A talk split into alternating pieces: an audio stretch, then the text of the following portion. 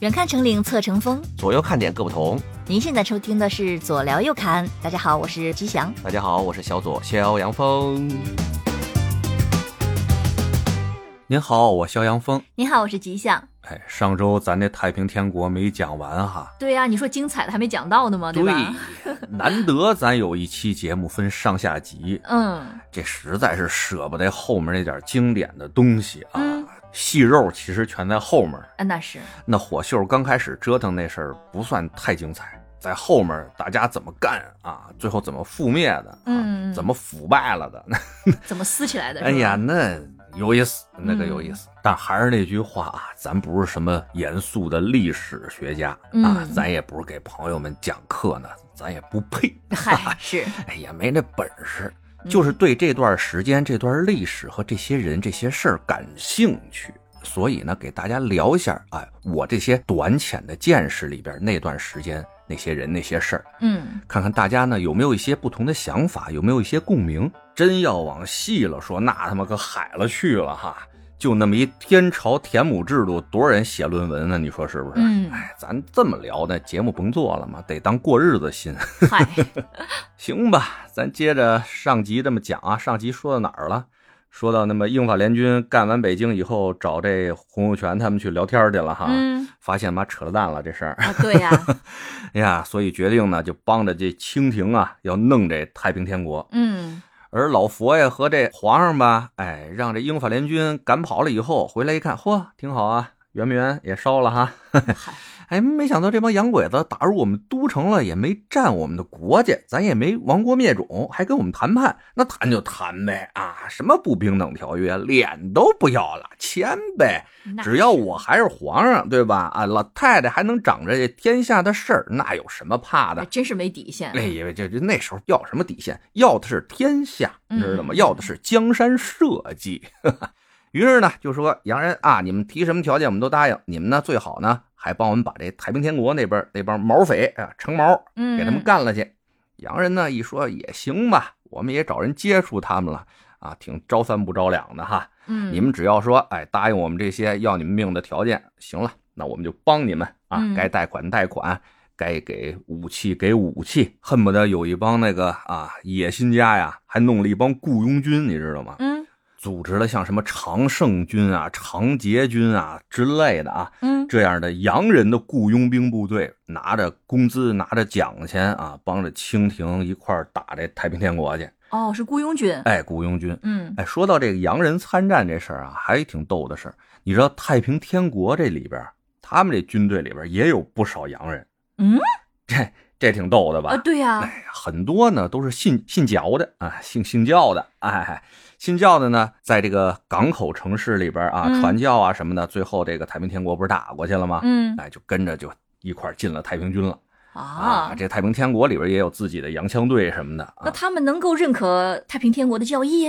哎，谁知道呢？反正可能也就进去也就进去了，哎呀，想下来也不太好下来吧。嗯嗯就打上海的时候，光上海一地就有二百多洋人参加了这太平天嗯，国，火，哎，不少啊。嗯两边也有洋人对掐的时候吧。嗯而这当时的清廷呢，经过第一次鸦片战争和第二次鸦片战争啊，让这英法联军进了北京，把园子什么乱七八糟烧完了以后，又签了不平等条约。嗯，这事儿呢，其实也是国力很衰微了。那肯定啊。想去平乱，想去打这太平天国，也是有心无力了。嗯，虽然呢有这洋人那个洋人雇佣军这么帮着打吧，但真是那一泡尿滋不变那么大的火儿，你知道吧？哎呀，这都什么呀？哎，中国人的事情还得中国人办。嗯那清廷又没这个能力，靠当时的八旗子弟这些兵马啊，也是打不过这太平军，怎么办呢？嗯哎，这朝廷就琢磨了，咱们这建国百十来年啊，到现在一直防着这帮汉人呢，不让他们什么有军队啊、有队伍什么的，到现在啊，没辙没辙了。这么着吧，这个军权啊下放吧，让各地的啊地方官、文官也好、武将也好，组织团练，就说白了，你们自己保家卫乡去就完了。于是啊，在太平军啊占领的那些地区和正在进攻的那些地区，逐渐的呢，就有各种的团练兴起来了，地方武装。嗯嗯，明白。搁后来呢就叫军阀。小军阀，嗯，，哎，小军阀几波合在一块儿就是中军阀，然后再合一块儿就是大军阀。嗯哎嗯，最有名的像咱们曾国藩，嗯，就是那阵儿朝廷说了没辙了啊，没辙了，你们自己想办法去吧啊！嗯要钱没有啊，要人也没有啊，你们这个太平军反正要把你们那儿都灭了，才能上我们这儿来，才能到我们北京，对不对？你们嗯自己看着办啊，啊！兵权下放了，哎，什么不但兵权，什么权利都下放了，行政权力、财权，你们爱怎么着怎么着。嚯，直说你们能把这太平军挡在你们那地方，你们想怎么干怎么干。嗯我去，铸币行铸，呃印钞印，呃抢劫什么抓壮丁随便你们就干去。哎呦妈呀，这底线又一步下降，哎，这曾国藩听着这信儿说来吧，那干吧，对吧？哎，嗯在他们老家那片儿就组织了个湘军，后来也叫湘勇嘛。嗯，哎，跟大家说，那帮人要是来了，你们就都完了。不但你得把这个辫子剪了，跟他们披散着头发去，啊，哎，还得毁家纾难啊，是乱七八糟的，自己家里这点钱也好，房产地业也好，你都得进去嗯嗯啊，媳妇孩子也都得加入太平天国嗯啊，这不得好受啊，这事儿啊，嗯你们要不想过这种苦日子，嗯，咱们就团结起来啊，一块儿抵抗这太平天国。嗯，曾国藩有本事啊，那肯定，有本事，嗯组织了这湘军以后啊，就跟这个太平天国打的是有来有往的。嗯包括后来他到了那个安徽那附近，哎，也收了不少人，又组织了一个什么呀？又在安徽那边拉起一个淮军来。那淮军的老大就是后来的更知名的那个李鸿章。嗯嗯嗯，还是得乱世出英雄啊，哎，这李中堂跟着咱们嗯曾大人就出来了，包括之前的南边一点的那个左宗棠，人家左嗯宗棠现在好多地方说起来也是一民族英雄嘛，哦，有他在新疆没丢。哎，这就是另外一撇儿咱就不说了吧。嗯嗯哎，左宗棠又拉起了一个楚军，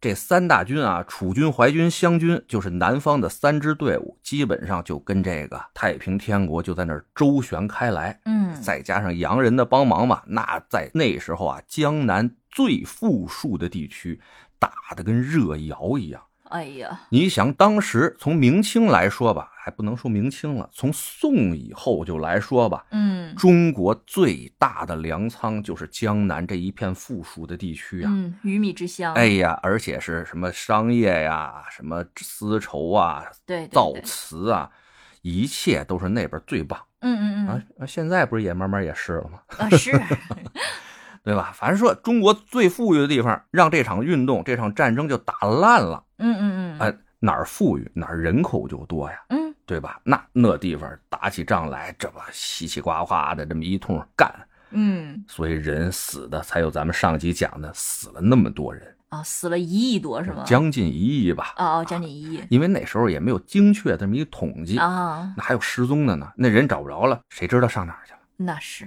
但话说回来啊，其实就算是有这些团练的加入啊，有这个洋人的加入，清廷呢也进行了一定的反击。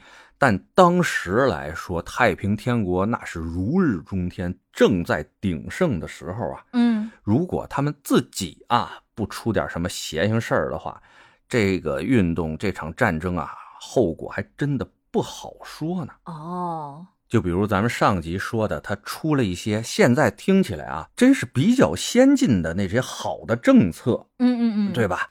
但说实话啊，有的政策在纸面上看着的确是不错，嗯，哎，就跟王莽篡汉时候那个似的啊，嗯嗯嗯那基本上属于啊，看着也挺好的，对不对？对，但执行起来会有困难。主要是什么呀？步子迈太大了，容易扯着蛋。嗨，啊所以说回来，这太平天国这些制度吧，从纸面上看着的确是不错，但是和当时的生产力水平和当时的社会情况不是太符合。对呀，毕竟是还是封建社会呢。哎，所以呢，推行起来吧就比较难，这是一方面。另外一方面啊，就是再好的政策，真他妈让人执行起来的时候，那就指不定执行成什么奶奶怂样呢，知道吧？哎，就比如吧，咱们上期讲过哈，这太平天国不是宣扬男女平等吗？嗯哎，就是男的能干啥，女的就得能干啥，对不对？嗯哎，有这么一条。不得不说啊，就他们提出这一点，在当时的确是相当的先进，不光是在中国，那是啊，在全世界都算先进的。嗯嗯后来呢，这个太平天国随着他的声势越来越浩大，这洪秀全，我们这火秀啊，啊，火秀，哎，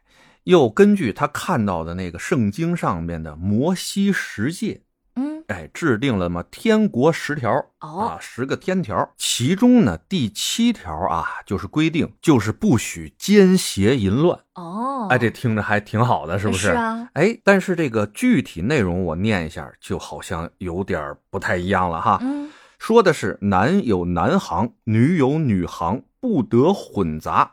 凡夫妻私犯天条者，男女皆斩。夫妻犯天条，夫妻也不行。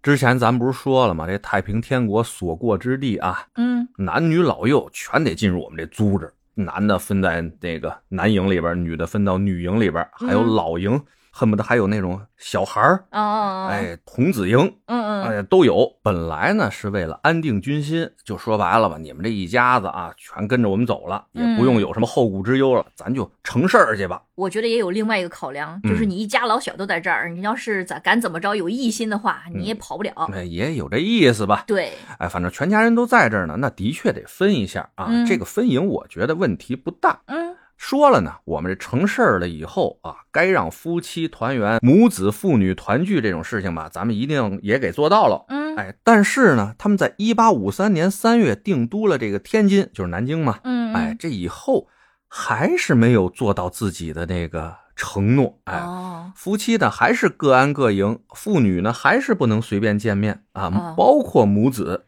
这生生把夫妻俩变成战友。而且呢，他们把这南京城啊，活活就弄成了一座大军营，全是军营啊。哎呀，其中呢，二十五个男的一宿舍，二十五个女的一宿舍，叫做一馆。嗯这个时候呢，哪怕就是母亲来看望儿子，丈夫来探望妻子，那必须得领导批条啊天，哪，而且不能走得太近啊哎，得隔着那个管营啊，宿舍那篱笆，有事儿说事儿，不许是小声说话，不行。哦，旁边有人监督着，就探监呢这是。这比探监还不如呢。探哦监也许咱们俩坐这儿说话吧，那不许，起码离这么几米，嗯嗯，有事儿得喊。嗯嗯，哎，有事得喊。就比如说咱，哎，咱俩挺好啊。嗯嗯哎，我吉祥啊，晚上找小人儿啊。那你快去批条啊！哎，这不行啊，今天没指标啊，哎呀，啊，三个月以后再说吧。哎，就得这劲儿的，你知道吧？嗯反正就管得相当的严啊。但是啊，古之有云：“饮食男女，人之大欲啊，对吧？”是，这事儿说你生管就能管得住的吗？这个、嗯这搁哪朝哪代你也管不住人这个呀。对繁衍是人类的天性啊。对呀，而且你还阻止什么呃父女母子这相见，我觉得都是反人性的这个东西。嗯，这规定有点反人类了。对呀、所以呢，在这种性别极其隔绝的这种制度下吧，嗯那大家有这方面的需求怎么办呢？哎，这得想辙呀，就得。哎，于是啊，在当时的他们太平天国的军营里边，这个哦，我有了个不好的联想。哎，就是同性之间的这些嗯友谊就格外的深厚了，哎呀，就格外的深厚了。而且吧，尤其是像一些基础的军官啊、嗯小官们，他们呢不像是什么各种天王啊、大老爷们想干什么干什么，于是呢，他们就收一些男童嗯，当什么义子啊，当什么书童啊，就挂个名号而已呗。哎，就是就都是娈童使嘛。嗯嗯嗯，哎所以这个风气当时在太平天国弄的吧，也是乌烟瘴气的。女营也一样吗？这我没去过，嗨，哎大差不差吧？那嗯可能比南营这块的情况多少好一点儿好点儿嗯嗯，哎，对吧？最主要的哈，你把底下这些士族和基层军官们啊要求的这么严格，都把底下人都得规范成道德模范一样。嗯在这个时候，那上层的这帮天王们、各种王们，他们在干嘛呢？嗯就说这我们的火秀啊，嗯洪秀全天王，人家在金田村刚起义的时候，才是什么规模啊、村里起义啊，对呀、刚起义，人家别的没干，先给自己找了十五个媳妇儿，十五个，十五个好身体。哎哎，呀，火秀好腰子，嗯。哎，好腰子，在村儿里就给自己干了十五个媳妇儿，我嗯天，这憋坏了吧？那这称王之后呢？哎，听着呀，反正啊，这不是往北打吗？嗯。哎，这就是一边打着一边找媳妇儿，可以做到了什么遍地丈母娘那种劲头。我哎去，真的后宫佳丽三千了。哎，在这个太平天国覆灭的时候，统计了一下，有名有姓的，嗯他这个天后啊，有八十八位。哎呀，人有一点好，你知道吗？嗯，没有说什么像什么明朝、清朝皇上他们家啊，那个什么皇后啊、嫔妃啊，还各种级别的媳妇儿吧啊，人家那都是一样的啊嗯啊，，都叫天后。哦，不分主次。哎，基本上不分主次吧，只编号啊，因为太多了，记不住了。哦，这洪秀全只能给自己这帮媳妇们编号，真的不是跟你开玩笑，嗯，就是叫一号娘娘、二号娘娘、三号娘娘。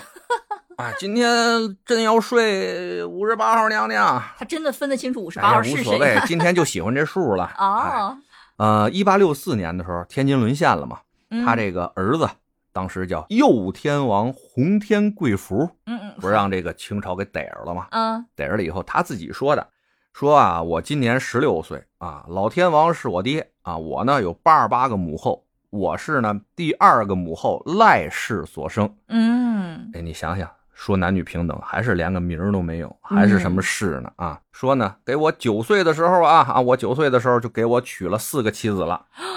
童养媳。哎呀，我告诉你啊，我就深刻怀疑这洪秀全原来读书的时候啊，老没事听那说书先生说什么皇上啊就得三宫六院七十二嫔妃，他找了八十八个嘛，哎，嗯，凑数呢，嗨，哎，大差不差就是这数。嗯嗯，你想他八十八个媳妇儿，当时跟他打对尖那咸丰，一共这后宫才十个人。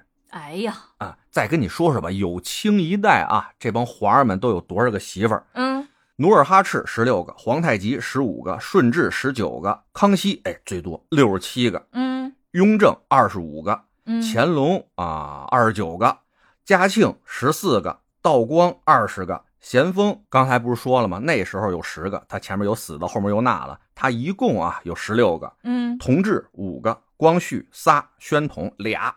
哎呀，这秀一个就顶好几个皇帝啊！哎，你把康雍乾这老三位扔掉以后啊，这秀一人比这所有的清朝皇上那媳妇儿家里都多，厉害，你就高级吧？嗯哎，你说这他妈哪儿有什么男女平等的这事儿？嗯还有一个例子啊，我跟你说，就是在洪秀全在天津的时候，自己啊高兴了啊，出了本诗集啊，出了本《天赋诗集》，里边呢有五百多首歪诗吧。歪诗，哎，您随便给你来一首，就说这个说说男女平等这事儿，不是吗？啊哎，你听听听他这诗有没有想着男女平等这事儿？嗯他这首诗的名字叫《该打诗》啊，说的是这帮后宫啊得立规矩，嗯说的是服侍不虔诚一该打，应景不听教二该打，起眼看丈夫三该打，问王不虔诚四该打，这就是诗。哇塞，抬眼看丈夫该打，嗯，这比清朝皇帝还要难权啊！哎，横吧，嗯哎就是这么豪横啊。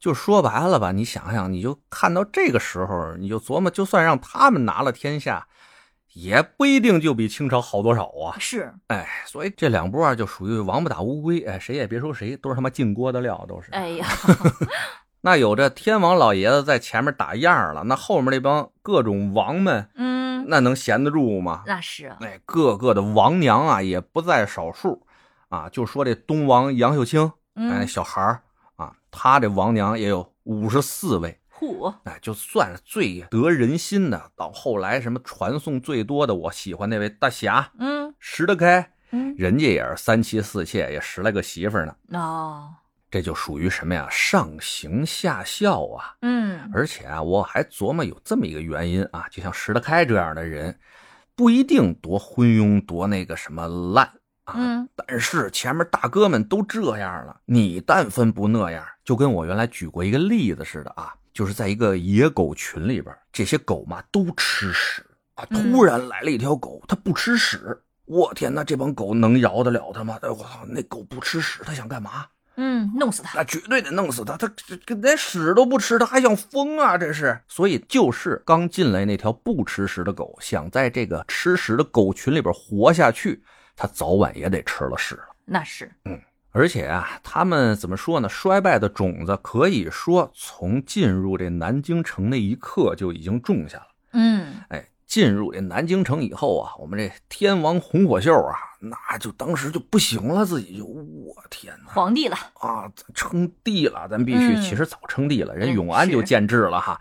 但是那永安城怎么跟咱金陵、南京相比呀？是，进来以后就疯了，见人就问：“哎，我牛逼吗 嗨，？”就那意思吧。嗯嗯，旁边人呢，那就捧着说呗：“哎，牛逼牛逼，大哥牛逼啊，大哥最牛逼。”后来呢，这越问越多，大家就说：“大哥，您到底想干什么呀？您天天问哈。”嗯，这洪秀全就说了：“哎，你看看啊，咱到今儿也不容易了啊，眼瞅着就是万国来朝之时了，那不得大兴一下土木，让这帮藩邦外国看一看咱们天朝的气象吗？”嗯，哦，大家一听啊，明白了，这洪天王啊，那是想给自己修宫殿啊。啊，于是呢，这些各个的王们啊，就纷纷上书，还得劝这天王呢。嗯哎，说您得盖啊，您要是不盖啊，光靠这个两江衙门这总督府啊，以后这万国来朝，显得咱们这气象不在呀、对不对？啊，您这个钱可不能省，咱有的是钱啊，咱得盖。于是呢，这洪秀全他们呀，就以这个两江总督的衙门为宫殿的这个原址，就开始大兴土木啊，那玩命造。大概呢，它这天王府周围有十余里的这个城墙，每道城墙有数丈高，分为内外两层。外城呢叫做太阳城，内城呢叫做金龙城。嗯嗯嗯，这金龙城里边吧，又分为金龙殿和后林院啊，这一片吧。现在呢，南京那块儿还有这个遗址啊，哦后来修缮了一下，算是国内现在保留比较完整的太平天国时期的遗迹吧。嗯嗯嗯，大家有空可以过去看看去啊，能够在这个遗址中啊，窥得当初天朝之气象啊。嗨，在全民总动员之下啊，这个天王府没多长时间，嘿，还它就盖好了，嗯初具了规模。这府盖完了以后，那这洪秀全就一头扎进自己这宫殿里边，那就啥也不管了。嚯，把什么事儿啊全交给下面人干了。哎，要不说人家也有点本事，先进呢，这不就是很早的君主立宪制吗？啊，对，还真是，啊，自己就当个吉祥物啊，嗯嗯嗯在里边想干嘛干嘛。嗯，剩下事你们管去吧。国会管去，哎，而且咱这天王吧有一癖好，特喜欢什么，你知道吗？嗯，金子，哦，哎，黄金，身上就必须什么都是黄金的，包括他坐那马桶啊，都得是黄金的。我去，哎，就是什么都得是金的啊，那不灵不灵的，很很高兴啊。哎呀，这属西方龙的，哎呀妈，极尽奢华呀。嗯，不过有一好处哈，应该是练臂力，是不是？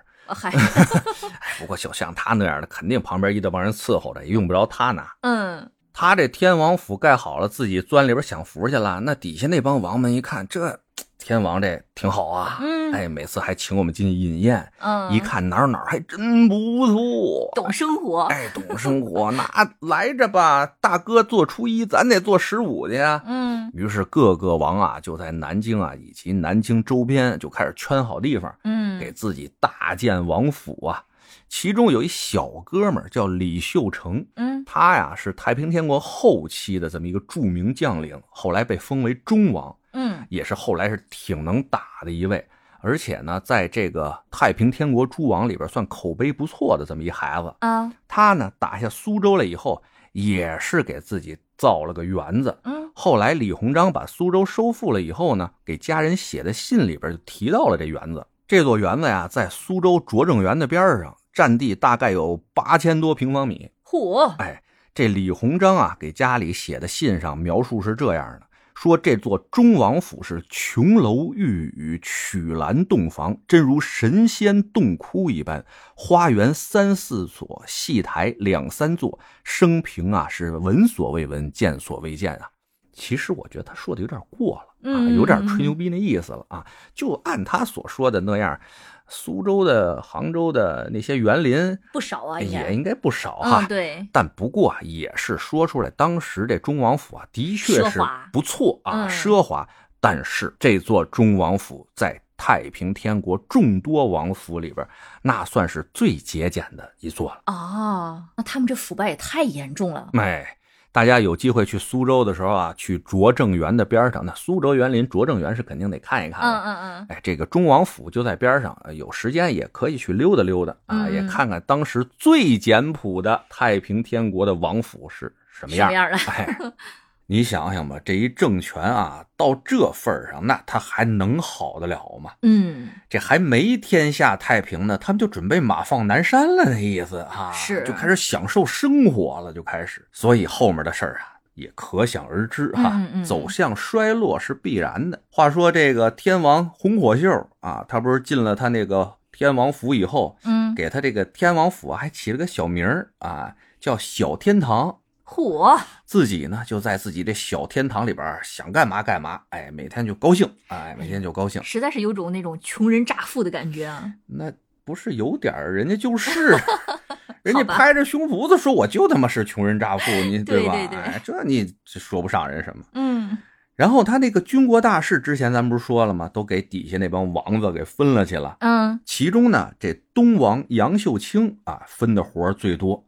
基本上吧，这天王不理政的时候啊，这东王杨秀清就一人之下，万人之上了。摄政王，啊。基本上吧，嗯就属于啊，什么事儿都是他管了，把一东王啊，整天忙得跟孙子似的。嗨，但是人也乐在其中啊，嗯。手握权力的这种感觉，对于男人来说，那是最好的伟哥呀。啊嗨，时间一长啊，这东王这心思啊就有点活络了。嗯。心里话，那什么事儿都么我干了，凭什么我九千岁，那什么都不干的是万岁啊？哦，哎，开始有异心了有。这想法了。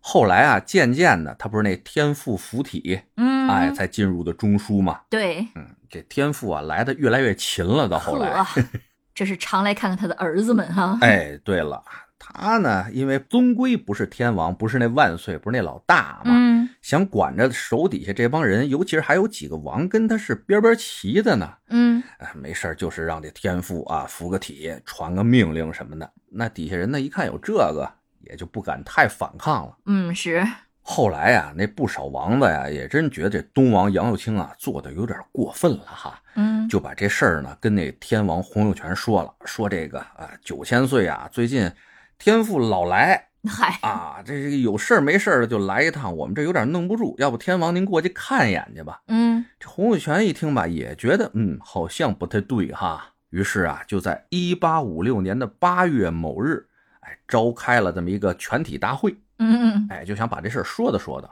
那意思啊，敲打敲打这杨小青，让丫别太牛逼。嗯，哎但就是在这次大会上啊，大庭广众之下，这杨小青咔又来了，我去，哎，又附体了。附体完了以后，噔楞坐起来，就指着那洪秀全说：“儿子，你说你打下这江山，谁的功劳最大？”洪秀全一听，这那四弟杨秀清功劳最大呗。嗯哎，这天父又说了，嗯，然呢？你他妈知道这杨秀清功劳最大，那你凭什么当万岁只封他为九千岁呀、嚯，这洪秀全听完了以后啊，咕噔就跪那儿了。爹说的是啊，今后啊，谨遵天父圣旨啊，东王也称万岁。不但如此，这东王的世子啊，就是东王那些儿子们啊，也都称万岁。他这反应还挺不按常理出牌的。哎说出这话，就明显心里已经有了准备，准备破釜沉舟了。先把这关过去再说，你知道吧？哎，先稳住。这天父呢，啊，听了洪秀全说这话，哈哈一笑，说：“好儿子啊，为父的没事常来看你啊。今天就这么着了，回家了我。”呲儿，嗨，哎，杨青躺下，躺完以后，哎呀，怎么回事？刚才是不是啊？咱爹又来了？哎呦，这次他老人家又说什么了？他刚站起来问完这话，就看见所有人都跪在他面前了，嗯口称万岁。哎杨永清表现的很很很紧张哦，很诧异。说哟怎么回事啊？你们可不敢啊，可不敢啊，可不敢嗯，啊！这我天王万岁在上面呢，你们叫我干嘛呀？对，不要不要不要不哎呀。对，不要不要啊！嗯然后那洪秀全就在旁边说：“哎呀，四弟，刚才天父传了圣旨了啊！这事儿呢，以后不但是你，你的儿子们啊，也都称万岁。这事儿是我答应天父他老人家的，你也不要违背了圣命啊。嗯，这杨秀清说啊，那这合适吗？不好吗？那天父他说的，那就这么着吧。哎呀，哎，于是，真够茶的。哎，于是啊，这后面杨耀清也就成了万岁了嗯，再加上他的儿子们，这万岁都可以量产了都。啊！满大街万岁，这谁受得了啊对呀哎，别急，不到一个月，也就是说，在一八五六年的九月一号，这六千岁北王韦昌辉呀、就接到了这天王的密旨嗯，啊，说这个老四啊，这人不能留了啊，东王啊，一定是被妖邪服了体了。呵，看看他在朝廷上那个啊做派，嗯，有他以后就没咱老哥几个的好日子过了。那这韦长辉说：“万岁，您的意思说？”这洪秀全说：“要不然呢，咱就送老四见天父去吧，哼，让他上天堂吧。”嗯嗯，那这韦长辉吧，其实已早已经对这个东王这个骄横跋扈这劲儿啊就不满意了。嗯那今天听着天王洪秀全的这命令，哎，没毛病，嗯，就干呗。但是他大权在握，怎么杀他呢？嗯暗杀领了那么三千精兵啊，啊？就趁着月黑风高的时候突袭东王府，杀了东王啊，那么一措手不及。啊，也赶上这杨秀清呢，在当了万岁以后啊，那美了，大意了。哎，大意了，天天的就歌舞升平啊，叫嚣乎东西，挥突乎南北的，就觉得这太平天国啊，这国家就是自己的了。嗨，这点警觉性都没有啊！哎，而且呢，也是在这个洪秀全的授意之下啊，这杨秀清当了万岁那天开始，这些王子啊跟他也是虚与委蛇呀、嗯，捧着说啊牛逼啊，东王万岁牛逼啊，就这意思，反正谁都捧着他说话，飘了飘了，哎呀，哎，觉得这天津天朝这地方他就是老大了，嗯所以啊，让这个北王韦昌辉是杀了个措手不及啊，不但啊。一家老小被这北王屠戮殆尽，杀了个鸡犬不留。灭门更狠的是什么？你知道吗？啊东王自己底下有那个私兵啊，啊！只属于东王的军队啊，两万多人，全让这北王杀干净了。这三千精兵就能把这两万人就给杀了？这新鲜吗？这又不是打仗，搞偷袭呀、哦，这两万人又不是天天在一被窝里睡着呢，嗯嗯，这儿嗯住二五人，那儿住二五人呢，就宰吧，挨个宰吧。天哪！反正就几天之内啊，杀的这南京城里边血流飘杵啊。嗯嗯嗯，本来呢，这洪秀全给韦昌辉那个命令啊，是你就把东王给弄死就完了。你要是再狠点儿的，把跟他有关系的家里人啊，全都给斩草除了根就完事儿。但他真没想到啊，这韦昌辉已经杀红了眼了。嗯，但凡跟这东王有点关系的，全他娘的给弄死了。天哪，诛九族了！这不止九族啊！你诛九族的时候也没说把你这军队队伍里这帮人全弄死啊，嗯嗯，这活活杀了两万多他妈太平天国的军人啊！嗯招谁惹谁了？是而就在这韦昌辉啊杀的正起劲儿的时候，东王有几个亲信啊，还是命好跑出去了。嗯跑出一琢磨找谁去呀？哎呀，民间声望最高的是谁呀？石达开呀！嗯翼王石达开，那时候石达开呢正在湖北武昌那块儿督师呢，接着西征呢嘛。嗯嗯，那天晚上石达开正睡着呢，就听着小校来报说：“报京城有变。”啊，吓一跳，有变？有什么变啊？清军又杀过来了，还是怎么着啊？赶紧传！就看见有俩人啊，披头散发，叽里咕噜都滚进来了，往那儿一跪呀、一王千岁呀，咱京城不得了了！天王要杀东王，东王要杀一王，北王要杀谁？杀乱了，已经是。哎呀，哎，这一王石德开上去，啪啪俩大嘴巴，给我冷静点，好好说，怎么回事？那俩人啊，就把京城这几天发生的事儿原本本的跟这一王石德开都说了。这一王听完了以后，这不是胡闹吗？对呀要了命了，窝里反了，这天下还没定呢，就自己跟自己人杀起来了，带了不少兵，就杀回到这南京城去了。啊，到了这南京城啊，指着这韦昌辉鼻子就骂：“你个王八蛋！你杀东王就杀东王吧，给的你什么命令啊？底下那些军士他招谁惹谁了？嗯你全给宰了。”这韦昌辉也是有理啊，说天王让我干的，让我除恶务尽啊。嗯哎，史德开又说了，除恶务尽让你杀兵了吗？啊，那些太平天国的将士，那不都是我们的兄弟手足吗？有你这么杀的吗？对呀、这韦昌辉说：“别他妈废话，老子干事儿用你说。”就开始俩人就撕巴起来了啊！啊，哎，一边说你个畜生，那边说你禽兽，这杀红了眼的韦长辉啊，到最后因为石达开啊带回来的人少，他连石达开都要弄死。嚯，哎，这石达开一看这待不了了，就找机会啊，说要见见这洪秀全。这洪秀全也知道自己可能没理哈，嗯，压根儿就没见这个石达开。哎，石达开这一气之下呀，去你妈的，老子不在那儿待了，我回军营不行，我他妈打仗去了。嗯，谁想到啊，他这么一走，哎呀，撂了，全家人可都在这南京城里边呢。嗯，这韦昌辉一看，我操，他走得了，跑得了和尚跑不了庙啊，把石达开满门都给弄死了。他是疯了吧他？就是杀疯了呀！你想想，这石达开十六岁加入太平军，十九岁统帅千军万马，二十岁封义王，这和清军上上下下数百场战争啊，保得太平天国的一番盛世。没死在这敌人的枪炮之下，这全家让自己的兄弟、让自己的战友给灭了门了。嗯，这事儿每次啊，这个看评书也好啊，听什么叫看评书啊？每次啊，听评书也好啊，看史书也好啊，看到这儿啊，我真都是心里都替他们疼得很。是啊，太憋屈了，这也，那这不得逼反了？是啊，石达开听说自己家被灭了门了以后，一口老血就喷出来，差点没晕死过去啊。那是啊，回首啊，这仗也不打了，带着四万大军掉头就奔南京城去了，嗯把南京城围了个水泄不通啊！举着大旗，清君侧这几个字儿听着耳熟吧？耳熟，哎，古来造反，这清君侧呀是个好用的是是辙啊。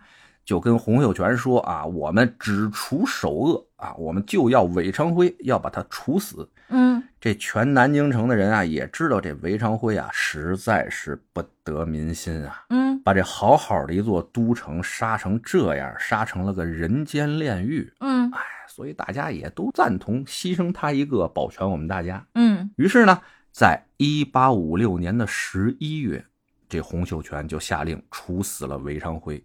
随后呢，召石达开入京见圣。切，早干嘛去了？嗨，然后这石达开进城以后啊，就把这个韦昌辉手底下有数的那么几个带头的啊，杀人的那几个嗯，给宰了，就连这韦昌辉的家里人啊、亲族什么的都没弄死。哎呀，哎，这做人大家就能看出来啊有区别哈。而这次回朝以后，这个石达开基本也是这太平天国里边最有实权的这么一位王爷了。嗯，最横的那杨秀清弄死了，后来的韦昌辉也弄死了，现在兵权政权全在石达开一人之手。嗯，这洪秀全吧，也是惊弓之鸟的意思吧。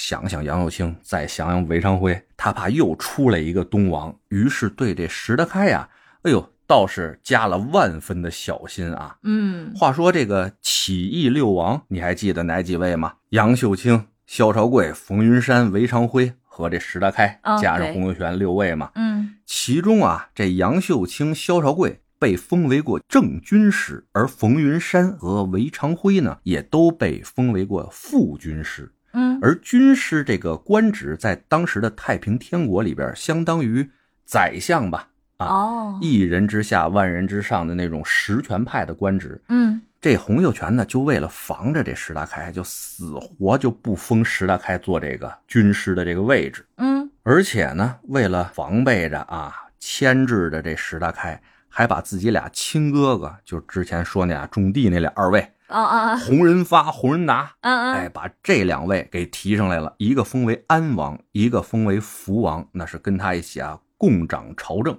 亲哥仨，哎，有事儿商商量量就给办了。哦，相互制衡一下，哎，而你知道啊，就像在一公司里边似的，那没本事的领导啊，什么都不会干呢，人家挑毛病那是第一名。那是，哎，他没别的本事了，他只能干这事儿了，知道吗？传的什么小事儿，各种挑毛病、挑刺儿，干活的人永远错得多。嗯，老埋怨，哎，老埋怨。于是这石达开啊，又过了几个月啊，在一九五七年的六月，实在是受不了了，就觉得在这京城待着憋屈，于是说我还是出去打仗去吧。嗨，哎整了二十万大军，接着开始西征。嗯，这都以为说中流砥柱，这石达开走了，这天朝就没有主心骨了吗？哎，不是啊，人洪家哥几个还美着呢。说可走了，哎呦，他在的时候我们不得安宁，对吧？嗯还得老提防着他。这石德开一走，马上啊，这洪秀全就封了他那堂弟洪仁干为嗯干王，总理朝政。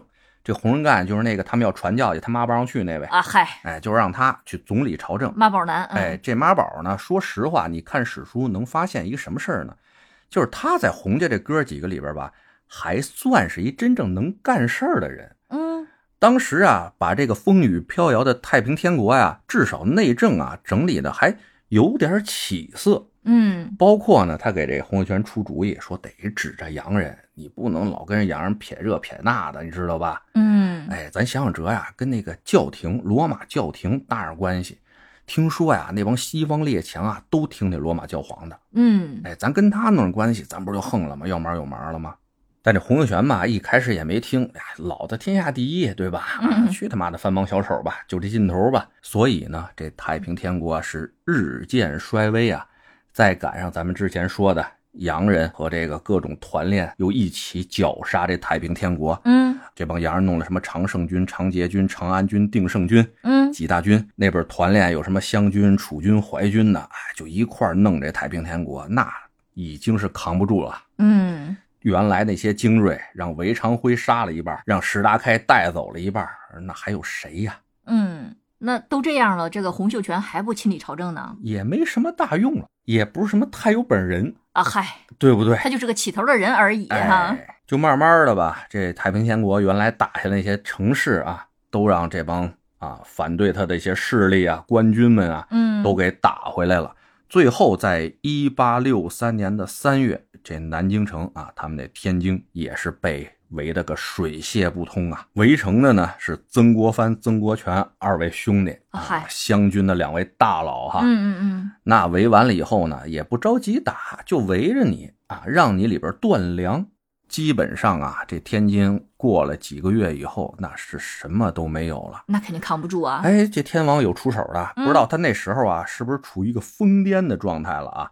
说啊，全城的百姓跟着我啊，我让天父给咱下神迹，降甘露。什么嗯叫甘露啊？其实就是在这个泥呀、和草啊混在一块儿，搁点麦麸什么乱七八糟，砸成那饼儿，就是传统意义上的吃土。啊，就指着这个，坚持在这个天津城里边做困兽犹斗。天哪，真吃土！哎，都这样了，那石达开还不回援一下那石达开也是自顾不暇呀。啊？他不是西征了吗？一路已经打到四川了，在嗯大渡河附近啊，那年的六月吧，嗯，已经让人给包了饺子了。呵，哎，在万般无之奈何之际啊，这个石达开干了一件啊现在看来的确是不太明智的这么一个选择，嗯，他选择了投降。哦，但他投降的条件呢，是跟清军说：“我投降以后，你们怎么弄死我都成。但是啊，我手下的这帮兄弟们、这帮兵将们，你们能不能饶他们一条性命？”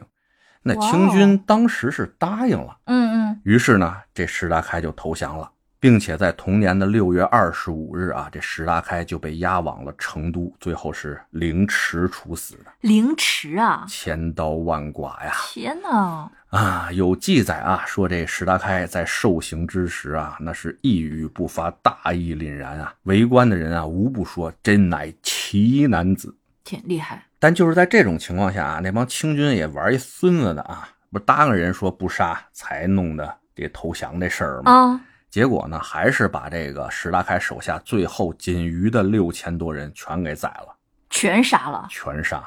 太孙子了。而再说回到天津那头啊，到了一八六三年的年底，这已经是弹尽粮绝了，可以说是嗯仅剩的一位能打的，就是那位忠王李秀成啊，就是在苏州盖府那个。嗯嗯，嗯，他是当时啊太平天国硕果仅存的那么一能打的王了，就跟洪秀全说啊，咱别死扛了，要不我护着您突围，咱让城别走。哎，这是原来给一些什么大将也好，给什么嗯王子、皇帝啊，这一个好好听的这么一个词儿吧，让城别走，不说逃命去啊，就是逃了。哎，就包括那个什么咸丰他们跑的时候说西守啊，嗯说上那个西安那边就打猎去了，啊其实不就跑了吗？嗯嗯，但这洪秀全啊，经过那么多年的征战吧，自己享福也享多了，真没那个再去打游击的那个心气儿了。当时这人也处于一个半疯癫的状态了，就谎话说多了，你知道吧？就自己都信了那种。嗯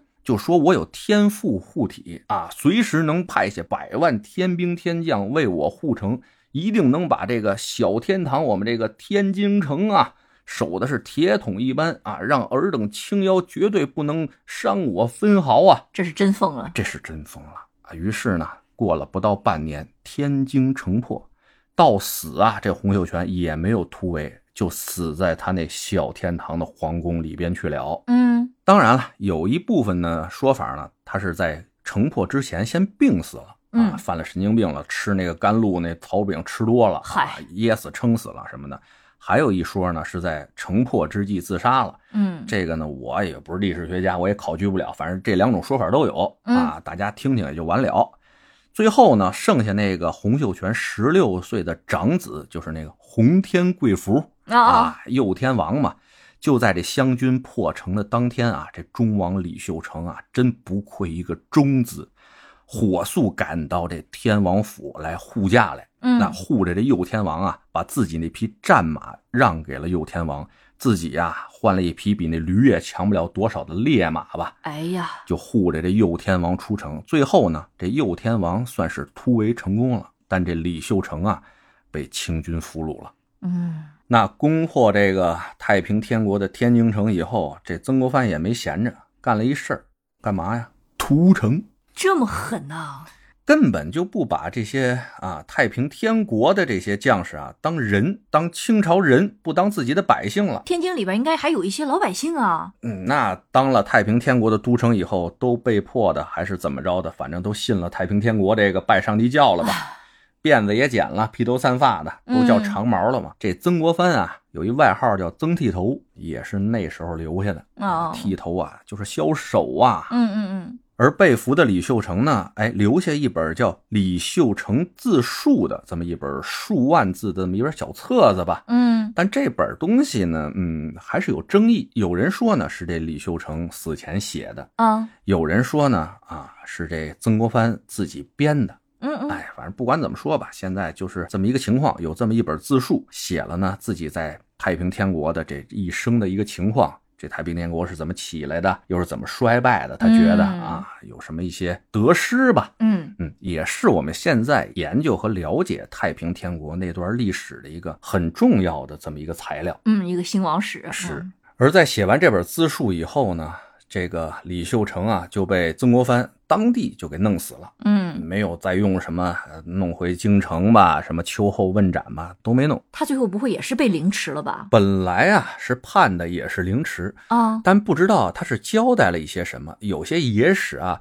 是说这李秀成把天王那个宝库，因为他们太平天国说这洪秀全不是特爱金子嘛，嗯嗯，他们那儿也有的是钱。哦，有些私库，哎，其实呢，这个曾国藩、曾国荃他们弄这湘军，也是跟这些乡勇说了，我们打进天津城以后啊，就所有的东西都是咱们的。嗯，，哎，咱们抢完以后，咱就发财了，也是有这么一说。嗯有可能啊，是这李有成把这个宝库的地址告诉这曾国藩、曾国荃这兄弟俩了，所以呢，才从凌迟最后改了一个斩首哦，啊。这个是史书上有记载的。嗯，这李秀成最后是被斩首的。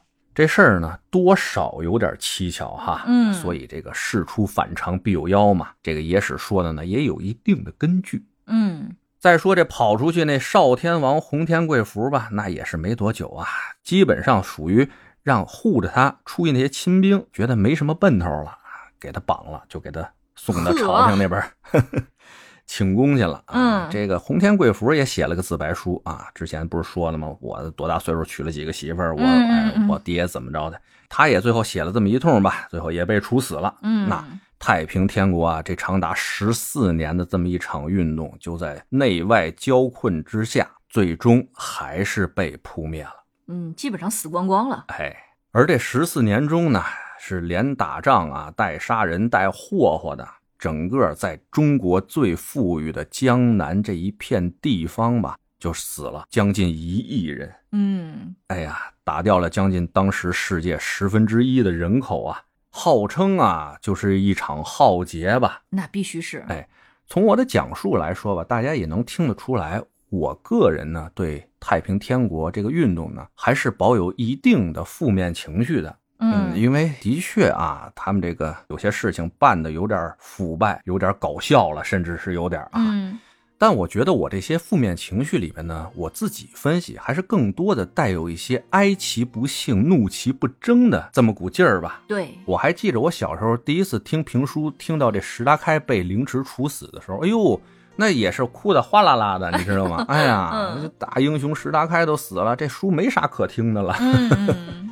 是。嗯，但说实话，像这种腐朽的清政府，确实也没啥奔头了。他即使现在把这个太平天国给灭了，那最终还是逃不了他一个覆灭的一个命运吧。早死两天，晚死两天的事儿，是吧？嗯，我之前不是说了吗？这场仗打了就乱七八糟的，两头没一个我觉得是好人的那种玩意儿。啊，有点儿。哎，就是有点狗咬狗那意思了。虽然呢，我个人对这个太平天国啊有一定的负面情绪，但不可否认的是啊，至少他们呢是吹响了这腐朽的清政府灭亡的这么一个号角，嗯，也是呢敢于站起来反抗的这么一股星星之火吧。嗯，这是不能否认的，而且也的确是出了像石达开啊、李秀成啊这些忠勇之士吧。嗯，是的。嗯，这个两期啊也挺长的了，不知道大家听完了呢，对这个太平天国这运动啊是一个什么样的想法？不是说我拿着话筒啊，就是我说什么是什么。我也希望呢，大家听完了以后啊，把您的高见啊在评论区里边，咱们一块来探讨探讨。背不住啊！您哪句话就是我原来在想问题没想到的啊？嗯，真的一句话惊醒我梦中人，嗨，对吧？行了，今儿也聊了不少了哈。嗯，最后啊，有一特深刻的感悟啊，就是那句老话：兴百姓苦，亡百姓苦啊。嗯，得嘞，今儿就这，回见了您呐。回见。